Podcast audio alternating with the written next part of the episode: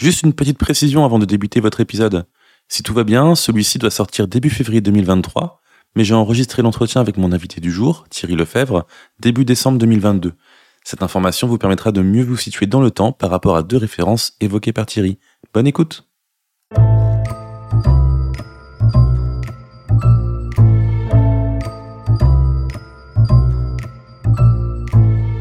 Bonjour et bienvenue sur la Podcast. Je m'appelle Bastien Delattre et dans ce podcast, je vous propose de m'accompagner et de partir à l'exploration de l'histoire de la santé et des sciences médicales en allant à la rencontre d'historiens et de professionnels de santé passionnés pour qu'ils partagent avec nous leurs connaissances et le fruit de leurs recherches. Installez-vous confortablement, je vous souhaite une excellente écoute.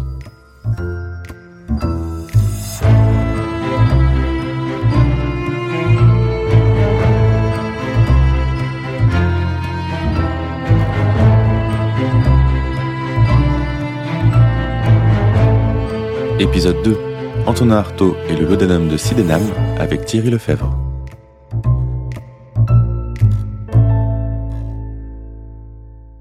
Eh bien bonjour à tous, bienvenue dans ce nouvel épisode de l'Apoticast. Aujourd'hui j'ai le plaisir d'accueillir Thierry Lefebvre. Bonjour Thierry. Bonjour Bastien.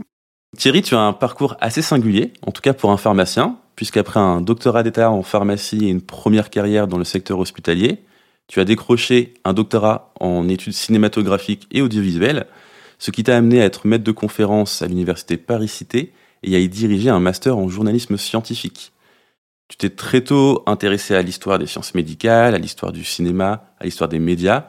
Assez logiquement, du coup, tu as mêlé un petit peu tous ces sujets, toutes ces thématiques dans tes travaux de recherche. Et entre tes articles, tes notes et tes divers ouvrages qui ont été publiés, on compte aujourd'hui plusieurs centaines de contributions à, à l'histoire de ces, de ces différentes thématiques, même aujourd'hui en ayant pris congé de l'enseignement supérieur il y a quelques mois. Tu es aussi le directeur de la revue de l'histoire de la pharmacie depuis euh, quelques années maintenant, hein, une vingtaine d'années, c'est ça? Euh, Plus même, ouais. 25, on doit être à 26, 27, je ne sais plus. ça devait être en 96.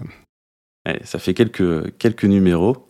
Donc aujourd'hui, chers auditeurs, je vous propose d'en apprendre un peu plus sur l'histoire de l'usage de l'opium, de la morphine et aussi plus particulièrement du laudanum, en utilisant comme fil rouge le dernier ouvrage de Thierry Lefebvre, qui a été publié aux éditions Le Manuscrit, et qui s'appelle Dans la pharmacopée d'Antonin Artaud, deux points, le laudanum de Sydenham. Thierry, si ça te convient, je te propose dans un premier temps de nous concentrer un peu plus sur l'histoire de l'opium, de la morphine, du laudanum, de mettre un peu de côté le personnage d'Antonin Artaud et on raccrochera les wagons dans un second temps. C'est bon pour toi? Pas de problème. Tout simplement, pour commencer, est-ce que tu peux un peu nous parler de l'opium, depuis quand il est utilisé en, médecine, et puis nous faire un bref historique de son utilisation jusqu'à jusqu'à aujourd'hui, la morphine, en, passant par le laudanum alors l'opium, il faut déjà définir à peu près euh, ce que c'est. Hein. Tout le monde n'en a pas eu euh, forcément entre les mains. L'opium, c'est un, latex séché qui euh, provient de l'incision de la capsule du pavot, ce qu'on appelle le papaver somniferum, célèbre dans les études de pharmacie, avec des méthodes qui peuvent varier selon les, les latitudes, mais globalement, c'est la même idée. Et euh, on essaye de dater euh, les débuts de l'usage, en tout cas du, pavot, déjà, de la plante, des usages qui étaient probablement euh, liés à l'alimentation dans un premier temps. On estime qu'à l'époque du néolithique, hein, donc ça date pas d'hier, quelque chose comme 20, 20, 25 siècles avant notre ère, on utilisait déjà les graines de pavot hein, pour en tirer de l'huile. Voilà. Dans une période un petit peu plus récente, alors je dis bien un petit peu plus, on a une information qui vient d'arriver il y a deux, trois semaines, c'est qu'on a retrouvé euh, les plus anciens euh, résidus d'opium dans une, euh, un site archéologique d'Israël. On estime que ces résidus d'opium datent de 14 siècles avant Jésus-Christ et qu'ils étaient probablement utilisés, hein, c'est ce que l'hypothèse qu'ont fait les chercheurs, dans le cadre de rites funéraires chez les Cananéens, qui étaient un peuple qui occupait euh, l'emplacement où se trouve entre autres Israël actuellement. Donc c'est pour situer l'ancienneté des usages. Il y en a peut-être eu avant évidemment, mais on n'a pas retrouvé de traces euh, jusqu'à présent. Mais dès cette époque-là, on l'utilise probablement à des fins euh, d'étourdissement, peut-être à des fins chamaniques, on ne sait pas exactement, mais en tout cas, on en a trouvé des traces dans des récipients qui ont été trouvés dans une tombe en particulier. J'aurais pas dit ça euh, il y a trois ou quatre mois parce que euh, l'information n'était pas encore tombée. Donc c'est pour essayer de dater le plus précisément possible les, premiers usages euh, de l'opium. Alors, l'opium, c'est une, histoire extrêmement compliquée. On, estime que le, le, pavot, donc la plante qui est à l'origine de l'opium, on estime que le pavot s'est développé d'abord en Europe, puis s'est rapproché petit à petit de la Méditerranée, a fini par euh, s'installer dans tout le pourtour de la Méditerranée, donc au Proche-Orient, puis ensuite a, migré vers euh, l'Orient et puis euh, finalement vers l'Extrême-Orient. Alors pour ce qui est des usages médicaux pour lesquels on, a, on a un minimum de certitude, eh bien on sait qu'il y a des sortes de prescriptions d'opium qui apparaissent dans les tablettes sumériennes. On n'a pas trouvé d'autres traces, mais en tout cas c'est spécifié. Mais c'est surtout évidemment avec les Grecs que l'histoire euh, commence. Euh, on, retrouve l'opium dans un certain nombre de, pharmacopées de l'époque. Alors le mot pharmacopée est un peu excessif, c'est pas le terme qu'on utilise encore, mais euh, par exemple, si on prend un, des grands médecins euh, euh, grecs qui est Dioscoride, euh, bah, Dioscoride utilise l'opium pour calmer la douleur, essentiellement à des fins analgésiques qui peuvent conduire jusqu'au sommeil, bien évidemment. Et donc cet opium devient à l'époque des Grecs et bien évidemment ultérieurement un, produit très très important et même, on peut le dire, une sorte de panacée qui va se retrouver mélangé avec euh, d'autres euh, préparations plus complexes, et en particulier la très très fameuse teriyaki, dans laquelle il y avait euh, des dizaines et des dizaines d'ingrédients, mais dont le plus efficace a priori était l'opium du fait de ses propriétés. Voilà. Alors, ce que je peux dire également sur l'opium, sans rentrer dans des détails qui nous mèneraient jusqu'au jusqu'à très très très tard, c'est que euh, on l'utilise par voie orale dans, un premier temps. Ensuite, on va l'incorporer dans des sirops ou des équivalents de sirop euh, ou la teriyaki. Et Ensuite, on va l'utiliser également par voie rectale, par voie cutanée, etc., etc. On peut prendre une référence, par exemple, c'est euh, le malade imaginaire de Molière. Hein. donc là, on a, fait un bond dans le temps, on se retrouve au XVIIe siècle. L'opium est présenté de manière allusive dans la première partie, hein, puisque le mot opium n'est pas prononcé, mais on parle de produits anodins, euh, ce qui signifie à cette époque-là que ce sont des produits contre la douleur. Et qu'y a-t-il comme produit contre la douleur à, l'époque, à part l'alcool qui n'est pas euh, véritablement un médicament euh, C'est c'est l'opium. et donc on, voit qu'il y a des lavements à base d'opium, qu'il y a des sortes de sirops à base d'opium, et à la fin du malade imaginaire, vous avez le balai des médecins euh, qui est très célèbre. Et euh, tous les médecins disent euh, cette formule en très très mauvais latin opium facit dormire. Ce qui signifie je traduis l'opium fait dormir et c'est le slogan en quelque sorte utilisé par Molière à cette époque. Donc l'opium c'est le grand produit efficace de la pharmacie dans les premières périodes parce que incontestablement, il soulage la douleur et à certains dosages, il peut calmer au point d'endormir la personne, ce qui peut être nécessaire, euh, évidemment, quand elle souffre euh, beaucoup. Donc ça traverse euh, tous les siècles pour arriver à une époque plus récente, l'âge moderne, avec, par exemple, ce que je viens de dire sur Maladie imaginaire de, de Molière. Ensuite, donc cet opium, c'est un, c'est un ensemble. Et à l'intérieur de l'opium, il y a des principes actifs. Il va falloir découvrir ces euh, principes actifs. Et pour cela, on va s'appuyer sur les progrès de la chimie. Et ces progrès deviennent euh, palpables euh, à partir du début du 19e siècle. Et c'est à ce moment-là qu'on commence à trouver certains principes actifs qui sont présents dans l'opium. Alors le premier, c'est ce qu'on va appeler la narcotine. Le titre en lui-même signifie bien ce que ça veut dire. C'est censé faire sommeiller les personnes qui le prennent. Donc c'est un Français, Desraunes, qui trouve ce principe actif. Alors maintenant, on le connaît toujours, ce principe actif, mais sous le nom de noscapine, hein, qui est euh, parfois encore utilisé. Mais le, grand principe actif qui est découvert euh, dans ce début du 19e siècle par un Allemand qui s'appelle Serturner, c'est la morphine. Alors, le nom de morphine, c'est la traduction euh, française, mais le mot est allemand à l'origine, et le mot qui est choisi, c'est morphium. Et là aussi, ça veut bien dire ce que ça veut dire, hein, morpher, euh, le sommeil, la nuit, etc. Et c'est le mot qui est choisi qui va être euh, traduit ensuite par le terme français donc de morphine. Alors il y en a d'autres, je ne sais pas si c'est forcément intéressant de les énumérer, mais il y a par exemple la codéine, hein, qui est découverte un petit peu plus tard, codéine qui évidemment a été célèbre en, pharmacie, qui est découverte en, 1832. Il va y avoir la papavérine également, euh, découverte en 48. Et puis surtout, il va y avoir euh, ce qu'on appelle l'hémisynthèse de la morphine. Donc on va on va travailler sur la morphine et la modifier en quelque sorte pour aboutir en 1874 à un produit qui a une réputation assez euh, néfaste, c'est euh, l'héroïne. Voilà. Donc tout ça dérive de l'opium. Hein.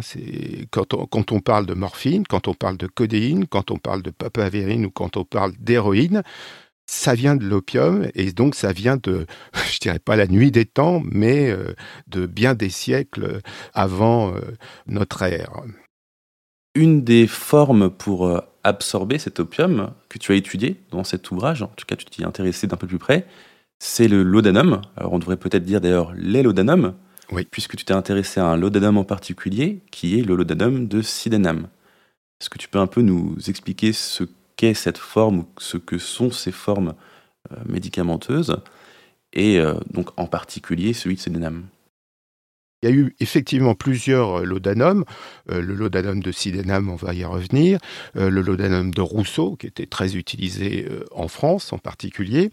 Et puis, d'autres encore. Alors, qu'est-ce que c'est que le laudanum, et en particulier celui de Sydenham, qui est le dernier utilisé pendant une, une longue période? C'était un médecin anglais qui s'appelait Thomas Sydenham, qui avait composé pour euh, soigner euh, des cas de dysenterie qui étaient très très nombreux euh, à, son époque, hein, à la fin des années 1660, avait élaboré un, un vin d'opium composé, comme comme on l'appelait euh, à proprement parler, c'est-à-dire vraiment un vin, un vin d'Espagne euh, ou du grenache ou des choses comme ça, dans lequel on mettait l'opium et on rajoutait du safran, de la cannelle, euh, des clous de girofle, voilà, c'était les éléments essentiels de, de, la préparation. On laissait mijoter tout ça pendant quand même 14 jours, je crois, à l'origine, et au terme de ça, on obtenait ce fameux vin composé qui avait les qualités de l'opium, donc qui avait la capacité de soigner euh, les états douloureux en, général, mais aussi de, calmer, d'assoupir ou éventuellement d'induire des rêves d'ailleurs dans euh, les personnes qui le prenaient. Alors, le laudanum de, de c'est une production anglaise qui va se développer surtout dans un premier temps en Angleterre et Royaume-Uni, et puis ensuite qui va diffuser un petit peu plus tard euh, aux États-Unis. Hein. Ce qu'il faut bien comprendre, c'est que ce produit va être pratiquement d'usage libre dans les pays anglo-saxons. Hein. C'est-à-dire que on pouvait s'en procurer sans avoir de prescription euh, médicale, euh, ce qui fait qu'il va y avoir des abus hein, qui sont euh, racontés dans de multiples ouvrages et donc des effets d'addiction en particulier à ce vin, ce vin d'opium composé. En France, ça va également arriver au début du XVIIIe siècle essentiellement et le produit va être beaucoup plus contrôlé. C'est ce qui fait qu'il faut bien différencier euh, la situation dans les pays anglo-saxons, telle qu'elle est parfois caricaturée euh, dans les westerns, par exemple, où on voit euh, que ce soit Doc ou que ce soit d'autres personnages qui prennent des fioles de, de laudanum et, qui s'enivrent en quelque sorte avec, de la situation française qui est beaucoup plus mesurée par rapport à à la situation anglo-saxonne. Donc le, le, le laudanum de Sinodam et d'autres vont rentrer progressivement dans les pharmacopées, et en particulier en France vers le début du XVIIIe siècle. Et il y restera pratiquement jusqu'en 1984, le moment où il disparaît d'une certaine édition de la, de la pharmacopée. Oui, c'est inscrit très tard, effectivement, encore dans la pharmacopée. Oui, oui, oui. Tu as évoqué deux choses sur lesquelles je voudrais qu'on revienne. Oui. Tu as commencé à parler un peu de la réglementation, et on va s'y intéresser, hein, notamment de l'évolution de la réglementation en France, ce qui va nous intéresser un peu plus. On y revient après. Mais tu as aussi commencé à parler de l'addiction à, ces produits. Et euh, il se trouve que les premiers morphinomanes notoires, les, les premières personnes qui en ont abusé, ce sont des médecins, des pharmaciens qui ont auto-expérimenté ces substances est-ce que tu peux nous, en toucher un petit peu un, mot de ce sujet?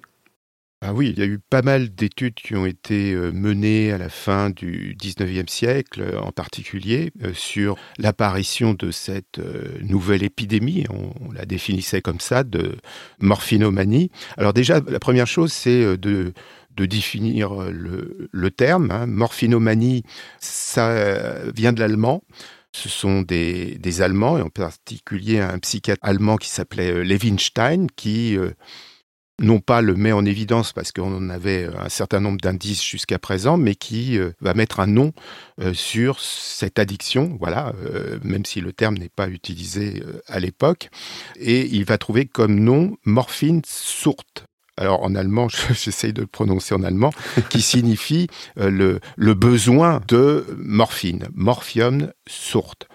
Ça va être traduit ensuite en français par morphiomanie, c'est la la euh, le premier terme, qui va devenir le terme que nous connaissons tous de morphinomanie.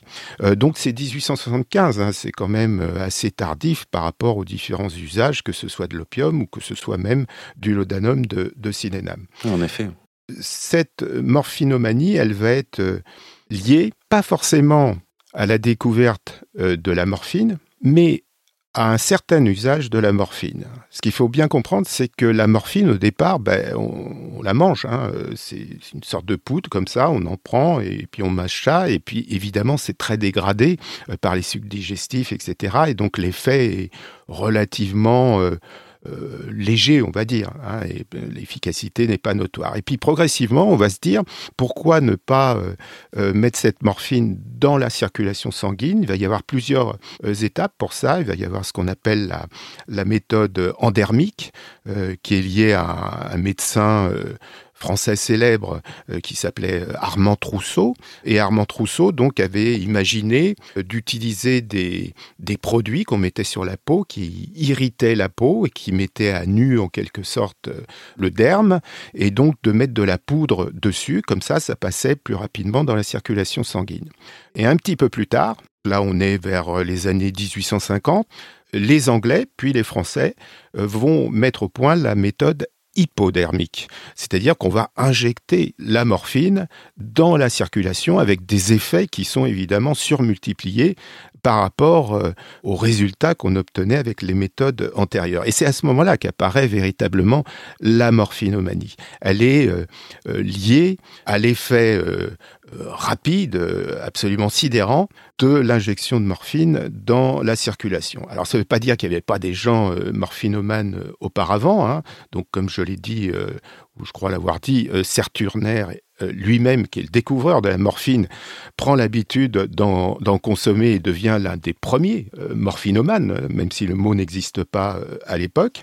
Il auto-expérimente et comme il souffrait lui-même d'un certain nombre de problèmes, eh bien, il se calme comme ça. On a beaucoup d'exemples, mais l'effet devient flagrant avec la méthode hypodermique, donc l'injection par seringue, et les premières études qui sont menées dans les années 70 démontrent que, alors je, donne un chiffre un peu à la louche, hein, mais à, 80, euh, voire 90%, ce sont soit des médecins, soit des pharmaciens, soit des proches des médecins et des pharmaciens, soit du personnel soignant, infirmiers, euh, etc., euh, qui euh, sont les premiers adeptes de cette nouvelle addiction, que ce soit pour soigner leurs maux ou que ce soit pour atteindre un état qui leur semble meilleur que l'état naturel.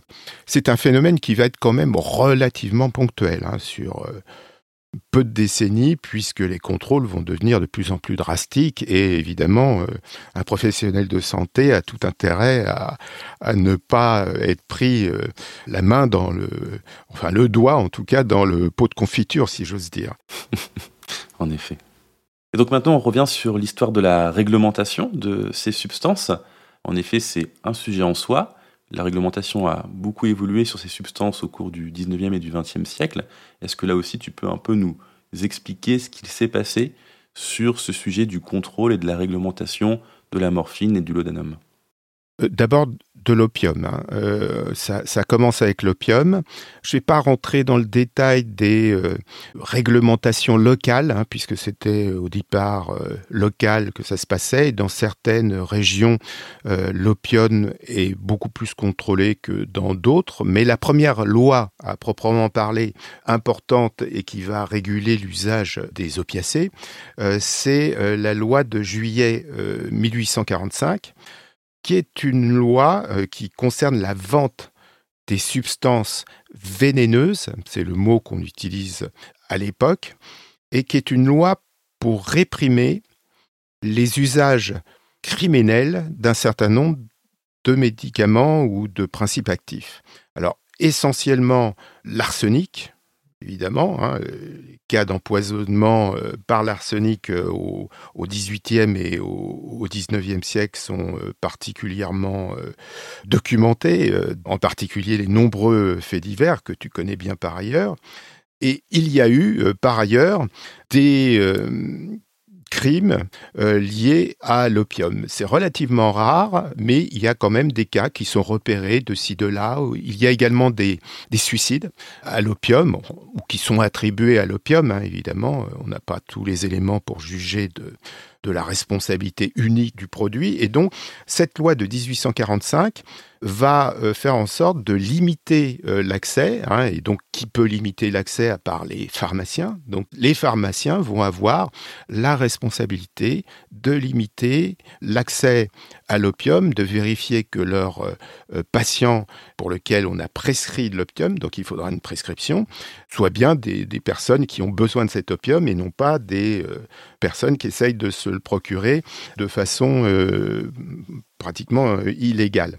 Mais c'est surtout une question euh, de criminalité. Il va y avoir une autre loi, celle de 1916, et c'est celle-là dont parlera euh, Artaud, dont nous parlerons plus tard. Cette loi de 1916, elle porte sur l'importation, le commerce, la détention et l'usage des substances vénéneuses. Déjà, l'intitulé est beaucoup plus long. C'est une préoccupation internationale qui se met en place à l'époque hein, dans tous les pays et des euh, euh, législations euh, se mettent en place dans ces différents pays et celle de France, donc c'est en 1916, qui sera renforcée par la suite et elle met en œuvre, elle met en place plutôt ce qu'on va appeler les tableaux. C'est-à-dire que certains produits vont être inscrits à des tableaux et il y aura deux tableaux en particulier pour lesquels les contrôles seront de plus en plus stricts. C'est ce qu'on appellera le tableau A, des produits vénéneux hein, au sens large qui peuvent être dangereux, c'est-à-dire que si un surdosage, on risque d'en mourir ou d'avoir des, des désagréments. Et ce qu'on va appeler les stupéfiants, le tableau B, qui sont des produits qui produisent des effets euh, importants et qui, eux, doivent être contrôlés de manière très stricte avec euh, ces produits qui sont mis dans des armoires fermées à clé, la nécessité d'ordonnance avec les posologies écrites en toutes lettres. Plus tard, quelques décennies plus tard, il y aura ce qu'on appellera les carnets à souche, qui permet une traçabilité des délivrances, etc., etc. Donc tout ça se met en place à partir de 1916. C'est aussi intéressant puisque finalement la réglementation actuelle autour du, contrôle de la traçabilité des substances vénéneuses, des stupéfiants en officine, finalement, est héritée de ces, euh, de ces lois et notamment de celle de 1916. Oui, tout à fait. Donc ça, c'était sur euh, l'opium, la morphine, et il me semble que le laudanum est un petit peu à part dans cette histoire finalement. Alors, le, laudanum est un opiacé, hein. donc euh, il rentre dans cette catégorie que je viens de définir. Dans la loi de 1845, euh, il est spécifié parce qu'il est connu et c'est l'usage euh, le plus répandu de l'opium. Mais là aussi, c'est euh, ces objectifs criminels qui sont ciblés. Dans la loi de 1916, par une curiosité administrative, on retrouve dans la liste des produits qui sont listés au, tableau B, hein, donc qui sont très très surveillés, on retrouve la morphine, on retrouve l'opium pur, on trouve des produits de cette sorte, mais on ne trouve pas, en tout cas pendant quelques années, on ne trouve pas le laudanum. Le laudanum a une sorte d'exception car on considère probablement que les usages du laudanum sont en déclin à cette époque-là et que les usages sont surtout externes. C'est-à-dire qu'on fait à cette époque-là des cataplasmes à base de laudanum. Et évidemment, euh, consommer un cataplasme, c'est pas forcément euh, ce qu'il y a de mieux. Donc il y a un oubli, mais on va s'apercevoir que tous ces produits stupéfiants étant extrêmement contrôlés, une partie des patients ou des consommateurs va se reporter sur le laudanum, ainsi que l'élixir parégorique qui avait été lui aussi euh, oublié dans cette histoire. Et donc, cela va aboutir à une, un décret euh, qui viendra compléter la loi de 1916, euh, donc ce décret est en 1930, qui va inclure le laudanum dans euh, le tableau B, à proprement parler. Donc à partir de 1930, le laudanum est dans le tableau B jusqu'à la fin de sa fabrication, hein, puisque le laudanum n'est plus utilisé euh, actuellement. Maintenant, ce que je te propose, c'est qu'on parle du personnage d'Antonin Artaud, hein, qui est au cœur de ton ouvrage. Je t'avoue que moi, je ne connaissais pas Antonin Artaud avant de, lire ton, ton livre. C'était intéressant de le découvrir à travers, à travers cette histoire. Est-ce que pour commencer, tu peux un peu nous parler de lui? Qui était-il en fait? On peut situer euh, les dates déjà pour les auditeurs. Donc 1896, euh, sa naissance, et il meurt euh, prématurément en 1948. Alors Antonin Artaud est un personnage extrêmement étrange qui est devenu en quelque sorte mythique, aussi bien en France que dans les pays étrangers. Aux États-Unis, Artaud est, est une célébrité, en tout cas pour ceux qui s'intéressent évidemment à l'histoire des arts. Donc c'était euh, un jeune homme qui était passionné par euh, la littérature, qui euh, souffrait de troubles nerveux ou psychiatriques, c'est difficile à définir, mais très tôt, probablement à la suite d'une d'une méningite qu'il aurait eu euh, très jeune et qui aurait été très très mal soignée. Et euh, ce jeune homme, qui était un très grand lecteur, pendant son adolescence, euh, va faire des, des, crises successives. Il va mettre par exemple le feu à sa bibliothèque. et ses parents sont très inquiets et vont le mettre dans les mains des de, médecins, d'une multitude de médecins. À l'époque, évidemment, euh, faire un diagnostic de ce genre de maladie euh, un peu énigmatique, on n'a jamais trop su euh, ce dont souffrait Artaud était très très compliqué, donc les hypothèses sont parfois extrêmement farfelues, mais très courantes à l'époque. C'est ainsi qu'en 1900... 14 ou 15, je, je, ne sais plus, on lui fait le diagnostic de ce qu'on appelle l'hérédosyphilis à l'époque, euh, c'est-à-dire une syphilis héréditaire. Est-ce que tu peux expliquer un peu ce terme? Ah oui, il faut l'expliquer parce que c'était une théorie euh, médicale qui s'est avérée euh, totalement erronée, selon laquelle la syphilis telle que pouvait l'avoir euh, une personne, était transmissible à la génération suivante, voire à la génération encore suivante. Euh, totalement absurde, évidemment, mais enfin, il faut se remettre dans le contexte de l'époque. C'était une des hypothèses pour expliquer le fait qu'il y avait beaucoup d'enfants qui souffraient de syphilis, euh, parfois à la naissance.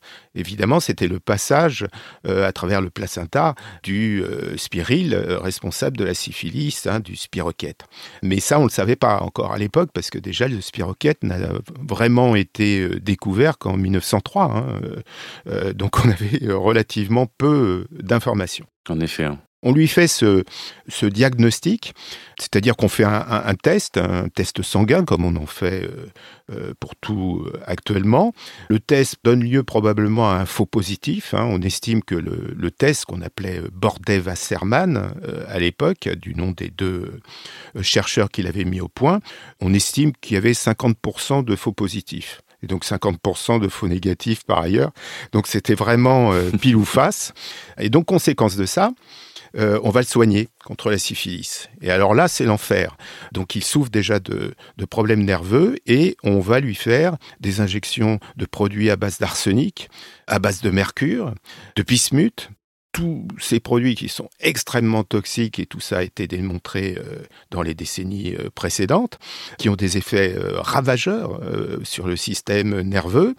Donc il va subir en quelque sorte une sorte d'acharnement euh, thérapeutique dont il ne sortira que 10 à 15 ans après, hein, donc avec des doses absolument stratosphériques de, produits euh, indésirables.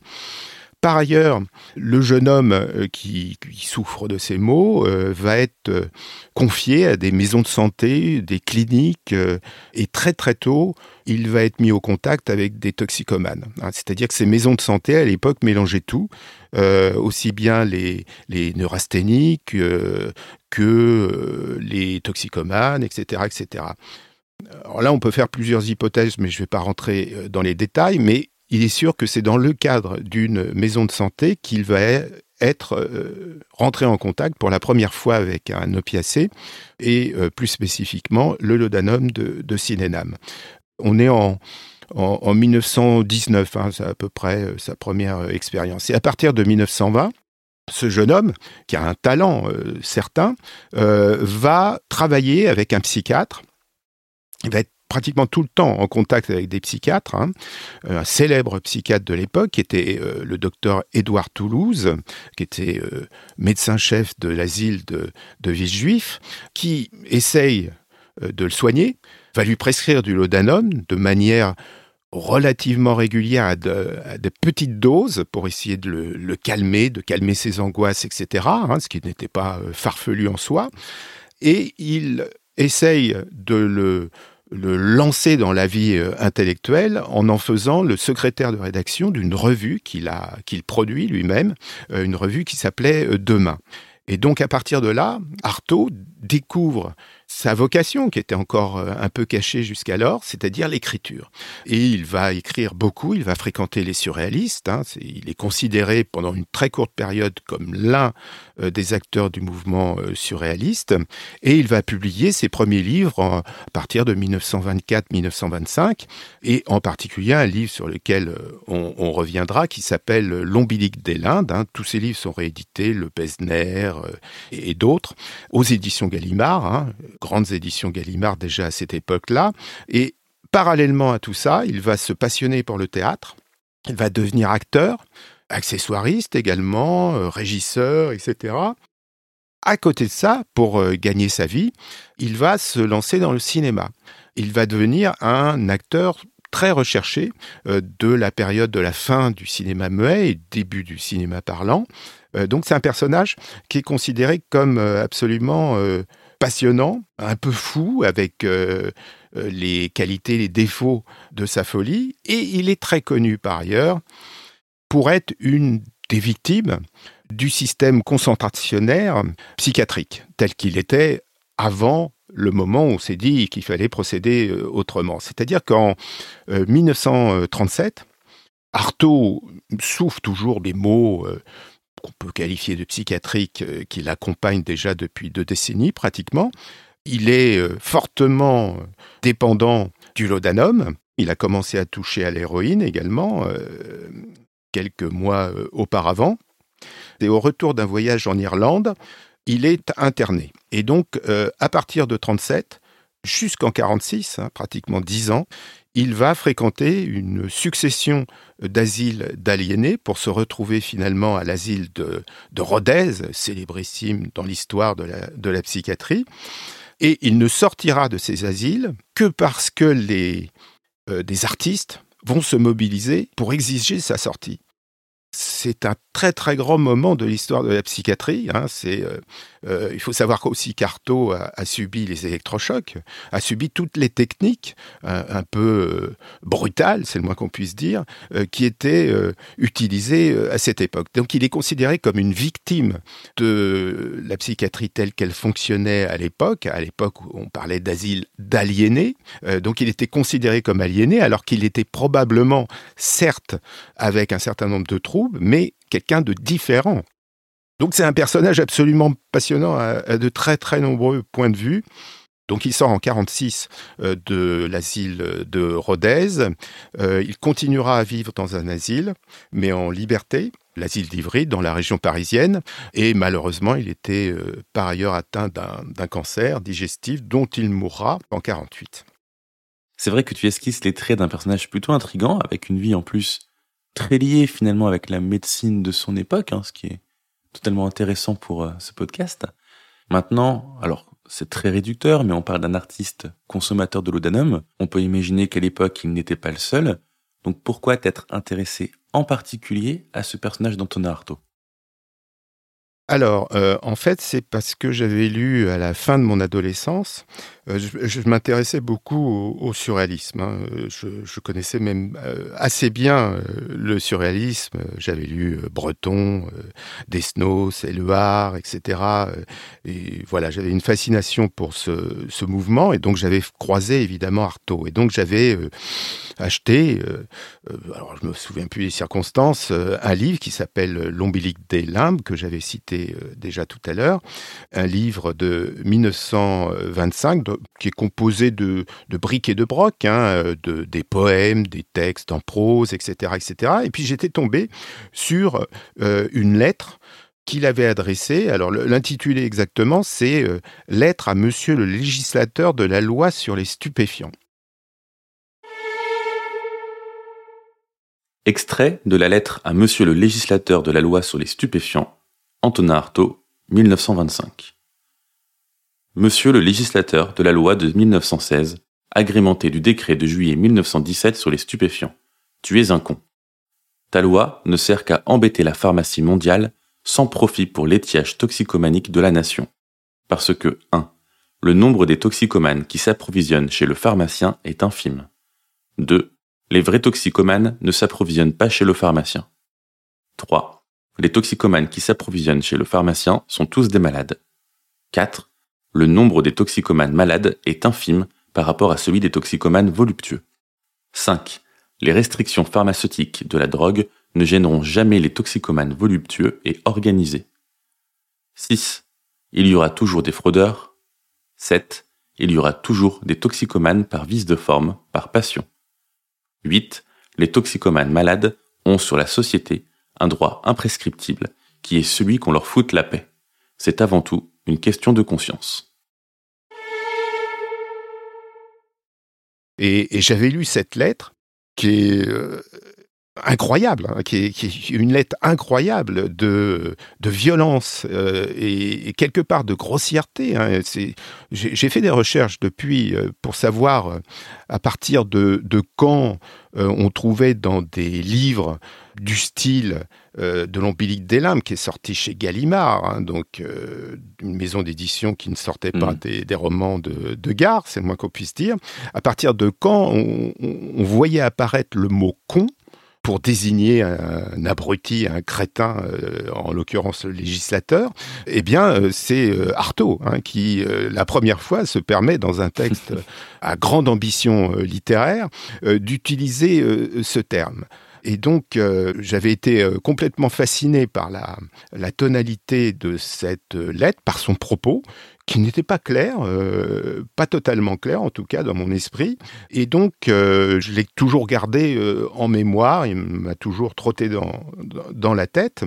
Et puis, quand il s'est agi de faire ce livre, qui est un, livre de commande en, pratique, sur le, les addictions, eh bien, je me suis dit, tiens, je vais partir de ce texte et je vais essayer de voir quels sont les problèmes liés aux opiacés à partir de la loi qui est à l'évidence la loi de, 1916. Et à partir de là, j'ai commencé à construire euh, ma euh, réflexion. Donc euh, mon but, c'était de, contextualiser d'abord ce texte. De quoi parle-t-il? C'est un texte qui est écrit d'après les informations dont on dispose en 1925, qui s'adresse aux législateurs de la loi de 1916. Donc il s'est passé quand même dix ans entre le moment où la loi euh, est passée et le moment où il en parle. Donc pourquoi il en parle à ce moment-là? Dix ans après. Hein, il faut savoir qu'en 1916, il n'a pas touché encore aux opiacés, donc euh, la loi sur les stupéfiants l'intéresse euh, absolument pas, évidemment. Dans l'ouvrage, j'explique ça, on va pas rentrer dans les détails, mais qu'il réagit à une polémique euh, qui circule dans, dans les journaux de l'époque et qu'il va mal interpréter la loi en question, parce que lui-même est dépendant d'un opiacé, le laudanum, mais comme je l'ai dit tout à l'heure, le laudanum n'est pas véritablement concerné par la loi euh, de 1916. Hein. C'est une sorte d'exception, au moins jusqu'en 1930. Donc il y, a, quelque chose de l'ordre de, la mal compréhension en quelque sorte, mais en même temps il y a des choses extrêmement justes. C'est-à-dire qu'il défend l'idée que les personnes qui souffrent, qui sont malades, comme lui par exemple, S'ils ont besoin euh, d'un stupéfiant, eh bien, il faut leur donner. Et il fait la différence entre les toxicomanes voluptueux, c'est le terme qu'il utilise, hein, c'est-à-dire euh, récréatif en quelque sorte, hein, c'est le mot qu'on utiliserait de nos jours, et les euh, toxicomanes malades, c'est-à-dire ceux qui ont réellement besoin du produit. Et il dit une chose très juste, c'est qu'il ne faut pas être restrictif pour les personnes qui en ont besoin, hein, parce que sinon, euh, ça ne sert à rien d'utiliser des médicaments pour euh, soulager euh, les malades, qu'en revanche, qui est une répression pour les usages récréatifs, c'est pas tout à fait le mot d'ailleurs, mais les usages à la marge, lui, ça ne le gêne pas, hein, à proprement parler.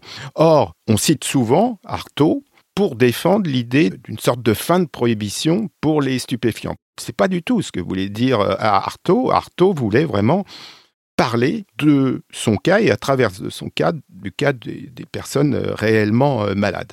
Donc, c'est pour cette raison hein, que j'ai pris ce texte pour essayer de l'éclaircir hein, avec mes, outils et ma connaissance de l'histoire de la pharmacie et en particulier de l'opium et de ses dérivés. Antonin Artaud avait donc cette addiction, bien connue, au laudanum un opiacé qui, comme tu l'évoquais, était déjà très contrôlé depuis 1845 et dont la réglementation s'est encore davantage durcie en 1930. Dans ton ouvrage, tu t'es intéressé aux stratégies, aux méthodes de contournement employées par Artaud pour arriver à ses fins et se procurer du laudanum. Peux-tu nous présenter un petit peu quelles étaient ces stratégies? C'est un point qui m'a euh, passionné. Alors évidemment, on ne sait pas euh, toujours comment euh, Artaud se procurait les médicaments. Hein. tout ça est, de l'ordre de la, vie privée et donc euh, n'apparaît pas forcément. En, revanche, en, lisant sa correspondance, qui est assez abondante, on s'aperçoit qu'il euh, sollicite très souvent des ordonnances de complaisance en quelque sorte auprès des différents médecins ou psychiatres qu'il euh, fréquente. Alors j'ai cité euh, le docteur euh, Édouard Toulouse qui va le propulser dans la vie intellectuelle. Il y a Théodore Frankel en particulier qui est un surréaliste, hein, un compagnon de route de, Breton en particulier. Il y a René Alandi qui est un personnage mythique des années 30, un, psychiatre euh, qui a euh, rencontré dans, son cabinet euh, tous les artistes possibles et imaginables, Anaïs Nin en particulier, etc. Donc il leur demande des prescriptions à des dosages qui sont à peu près définis, toujours les mêmes, et certains le font à l'évidence. D'autres, comme Édouard Toulouse, probablement, à un moment donné, refusent de le faire. Euh, ce qui va expliquer une rupture entre Toulouse et euh, Artaud. Donc ça, c'est la première euh, technique, mais évidemment, plus le temps passe, plus ça devient difficile, ou plus il faut contacter des médecins qui sont spécialisés dans des ordonnances de complaisance. Et là, on est vraiment à la marge. Et Artaud n'aimait pas trop hein, la marge. Il voulait rester dans le droit chemin et il était malade, donc il avait besoin de ces choses-là. L'autre hypothèse, ça il l'écrit pas explicitement, c'est la falsification d'ordonnance, hein, c'est-à-dire de euh, modifier l'ordonnance pour obtenir des doses supérieures à ce qui a été euh, prescrit. Une méthode assez courante, hein, utilisée euh, à l'époque, qui permet d'accumuler des stocks et donc de consommer des quantités importantes pour obtenir l'effet désiré. Troisième technique, ce sont les, pharmaciens complaisants, parce que malheureusement, il y en avait. Et apparemment, euh, Artaud avait un certain nombre de noms, euh, avait repéré un certain nombre de personnes. Donc, il avait une sorte de géographie des pharmacies euh, parisiennes. Et donc, soit il allait acheter son laudanum dans telle ou telle pharmacie, soit il demandait à quelqu'un d'aller à sa place chercher le médicament. D'où l'usage, alors ça c'est très courant chez Artaud, de prête-nom. Hein. C'est-à-dire il demande à quelqu'un d'aller se procurer du laudanum pour lui euh, rétrocéder en quelque sorte ce euh, laudanum. Alors une anecdote euh, assez intéressante, c'est un, camarade surréaliste qui revenait assez régulièrement dans son Alsace natale, et euh, Artaud lui demande de ramener du laudanum. Alors euh, au départ, je ne comprenais pas exactement euh, pourquoi, puisque l'Alsace avait retrouvé le giron français après la, la, Première Guerre mondiale, mais c'est parce que l'Alsace avait encore un régime à cheval entre le régime allemand et le régime français.